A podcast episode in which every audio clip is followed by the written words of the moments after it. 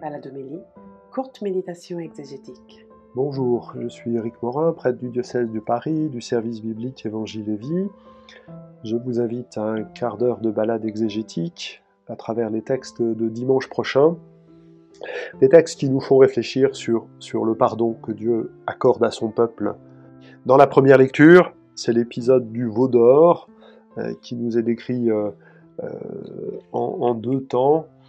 Euh, enfin, qui nous, on, nous décrit pas la fabrication du veau d'or, mais on nous décrit la discussion entre Moïse et Dieu après que les Hébreux aient construit le veau d'or. Pourquoi l'ont-ils construit? Bah Parce que parce que Moïse tarde à descendre, et dans le temps de l'absence, l'absence du médiateur, on se fait une image pour, pour parce que, croyons-nous, ça peut nous aider à tenir. Alors on pourrait réfléchir profondément à, à cette idolâtrie, mais c'est pas ça que le texte nous met en avant.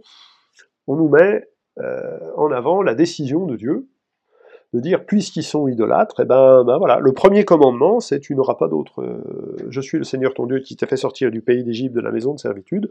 Tu ne feras pas d'image. Voilà. Et donc Dieu décide euh, d'intervenir contre le peuple. Hein. Euh, et Moïse va, négocier pas à pas. Hein. Oui, je sais, c'est un peuple à la nucrède. Hein. Dieu veut s'enflammer de colère, veut les exterminer, et je ferai de toi une grande nation, il dit à Moïse. Voilà, je veux redémarrer avec toi.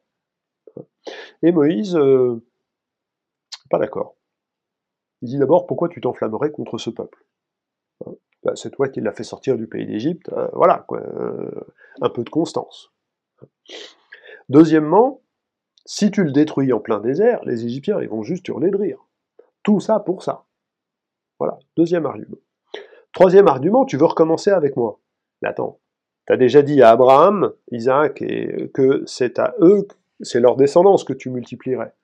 Alors si tu, maintenant si tu changes, moi, comment je pourrais te croire? Vous voyez l'audace de, Moïse, hein, qui négocie pas à pas en disant à Dieu, tu ne peux pas ne pas. Tu ne peux pas ne pas être fidèle. Euh, c'est un texte qui est proche des enseignements des prophètes comme Osée, par exemple. Hein. Dieu ne peut. La, fidélité, l'infidélité du peuple ne peut pas être une limite à la fidélité de Dieu. Euh, ce texte euh, est écrit dans une période de reconstruction du temple, du culte, du sacerdoce. C'est pas un texte très en faveur d'Aaron et de ses descendants. Et donc c'est un texte qui pose en creux la question de quel sera l'intercesseur pour le peuple. Quel, qui aura cette audace, cette familiarité? Hein, c'est un texte qui, fait un portrait en creux. En faisant le portrait de Moïse, homme de Dieu, intercesseur pour le peuple, c'est un texte qui cherche l'actualité de l'intercession pour Dieu. Euh, notre foi en l'accomplissement des Écritures nous donne quelques éléments de réponse, mais restons sur la question que pose le texte et, restons-y en goûtant euh, la familiarité euh, entre Dieu et Moïse. Dieu qui dit à Moïse ton peuple s'est détourné de moi. Et Moïse qui répond, euh, pourquoi tu t'emporterais contre ton peuple? Ta colère s'enflammerait-elle contre ton peuple?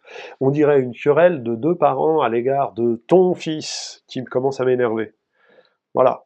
Et, l'alliance que Dieu a proposée à Israël, c'est je serai votre Dieu et vous, vous serez mon peuple. Et donc quand Dieu dit à Moïse ton peuple, s'est détourné de moi, euh, il prend acte que l'alliance est rompue par l'idolâtrie du peuple. Euh, quel est l'intercesseur qui permettra, euh, à la fidélité de Dieu de se déployer et qui nous permettra, parce qu'il y a bien évidemment une dimension un peu anthropomorphique dans cette affaire, et à dessein et de manière pédagogique, quel est l'intercesseur dont Dieu n'a pas besoin, mais dont nous avons besoin pour comprendre que nous sommes le peuple de Dieu, et ça, euh, du point de vue de Dieu, c'est à la vie, à la mort, il n'y reviendra pas.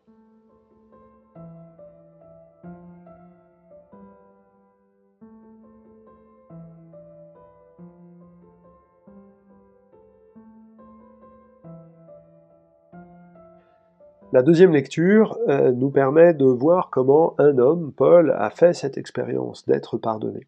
Alors c'est un texte, un extrait de la première lettre à Timothée qui nous présente un petit résumé de l'histoire de Paul. Il m'a été fait miséricorde, car j'ai agi par ignorance, n'ayant pas encore la foi. Cette première lettre à Timothée est un texte assez énigmatique euh, pour en rendre compte.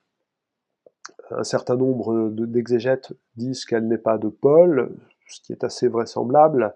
En tout cas, ça ne répond pas à la question de par qui, pourquoi et dans quel contexte. Euh, on a peut-être, c'est l'explication à mes yeux la plus vraisemblable, un ensemble de fragments euh, que Paul a pu écrire pour, pour quelques-uns d'entre eux au moins, comme des consignes laissées à, à, Timothée ou, à d'autres responsables de la communauté. Et le tout est un peu difficile de mettre de l'ordre là-dedans. En tout cas, au début, il commence par dire, ou le texte commence par présenter Paul comme celui qui a fait l'expérience du pardon, comme celui qui a fait l'expérience d'éprouver la patience de Dieu à, son égard. Autrefois, il était blasphémateur, persécuteur et violent. Euh, par la miséricorde, il est devenu un apôtre du Christ, c'est-à-dire un envoyé du ressuscité. Et du coup, l'évangile qu'il annonce, c'est vraiment un évangile qui repose sur l'expérience et l'annonce de la miséricorde de Dieu.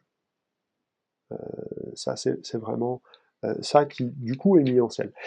L'argument est, à la fois apologétique. Toutes les religions aiment dire que, par, en leur sein, euh, il y a des grands convertis. Et là, il y a même un persécuteur qui est devenu un, un héros, un chantre euh, de la foi qu'il persécutait naguère. Euh, très vite d'ailleurs, on pense, on peut pouvoir dire, on le retrouve dans la lettre Galate, il y a quelque chose qui est de l'ordre de la légende de Paul. Voilà, ça fait du bien, ça fait du bien de savoir que l'évangile auquel on croit a cette force de pouvoir convertir, y compris celui qui s'y oppose et qui persécute. Paul persécutait l'Église euh, parce que il lui semblait insupportable l'idée selon laquelle on puisse dire que le Messie qui doit venir donner la bénédiction au peuple soit Jésus le crucifié. Euh, un crucifié est un maudit. On pourrait reprendre la lettre aux Galates pour euh, voir un peu, tout cela. En tout cas, dans l'expérience euh, sur la route de Damas, telle qu'elle nous est rapidement présentée ici, c'est une expérience de miséricorde, de pardon ce que le, pardon et la miséricorde que Dieu manifeste à l'égard euh, d'Israël au moment du Vaudor, que, que Dieu obtient, euh, que Moïse obtient en, intercédant pour le peuple, c'est cette fois-ci une expérience personnelle. Et il ne faut pas séparer les deux. Euh, notre expérience de Dieu est une expérience individuelle et communautaire, c'est une expérience personnelle, donc individuelle et communautaire. Nous avons besoin de l'expérience les uns des autres pour que chacun d'entre nous, nous puissions faire notre expérience de l'intimité avec Dieu.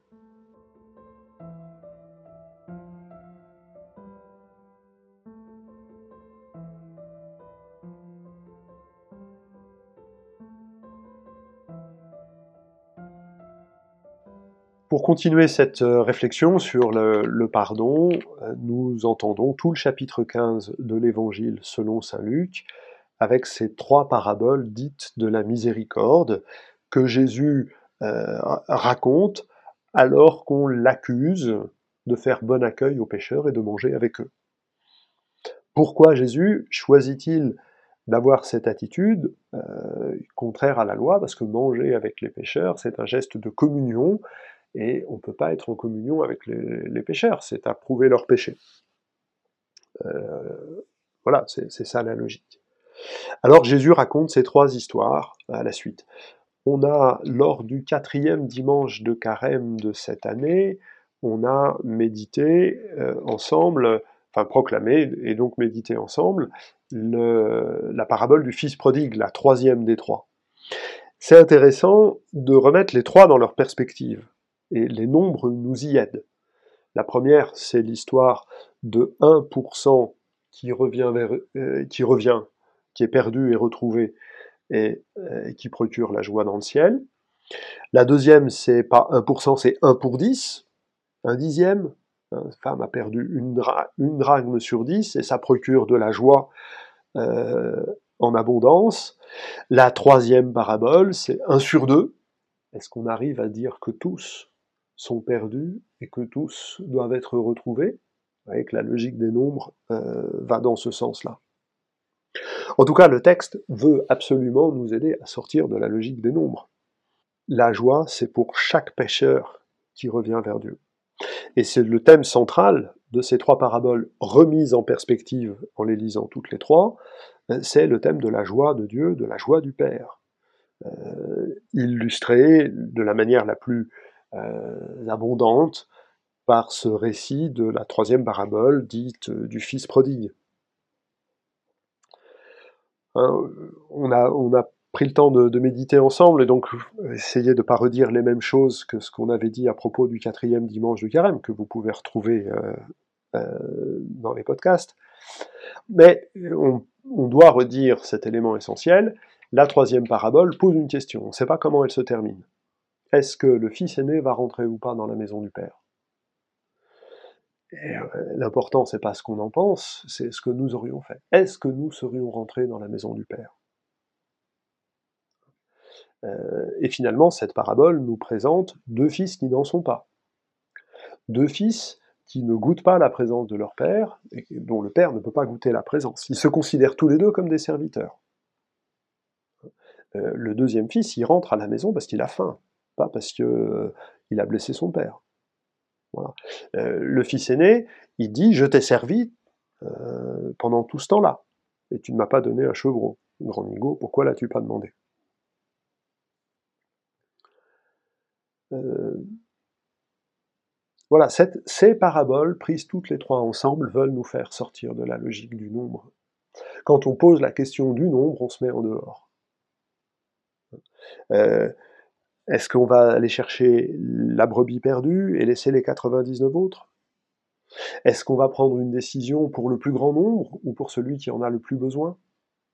Euh, La miséricorde nous, nous enjoint de ne pas choisir pour le plus grand nombre, mais pour celui qui en a le plus besoin. Et le Christ considère que chacun d'entre nous est celui qui a le plus besoin de sa miséricorde. C'est pour ça qu'il va accepter d'être perdu et retrouvé, perdu sur la croix, mort et retrouvé, revenu à la vie, que cette joie de la résurrection est la source de la joie du Père et la source de notre joie euh, d'être pardonné. Arrêtons-nous sur la deuxième cette femme qui se donne tant de peine parce que c'est si grave à ses yeux d'avoir perdu une pièce. On, imagine peut-être assez facilement les dispositions intérieures de, cette femme inquiète d'avoir perdu de l'argent. Et donc il n'est pas du tout logique qu'elle invite euh, ses amis et ses voisines, parce que la pièce d'argent qu'elle a mis tant de temps à retrouver, elle va la dépenser pour faire la fête. Voilà l'argent perdu et retrouvé sert à faire la fête. Celui qui est perdu et retrouvé est l'occasion de la plus grande fête. Ces trois paraboles, Luc euh, jubile à nous les raconter. Luc est dans un vrai bonheur à raconter ce qui nous fait éprouver euh, le pardon de Dieu, c'est-à-dire la joie de Dieu à nous voir revenir vers lui jusqu'à travers la mort voilà, on pourrait dire encore beaucoup de choses. Une fois euh, plus, je vous invite, si vous le souhaitez, à, revenir au podcast du quatrième dimanche de, Carême, où on avait dit un certain nombre de choses sur le pardon et, sa nécessité de reconnaître que l'autre est pardonné pour se savoir pardonner.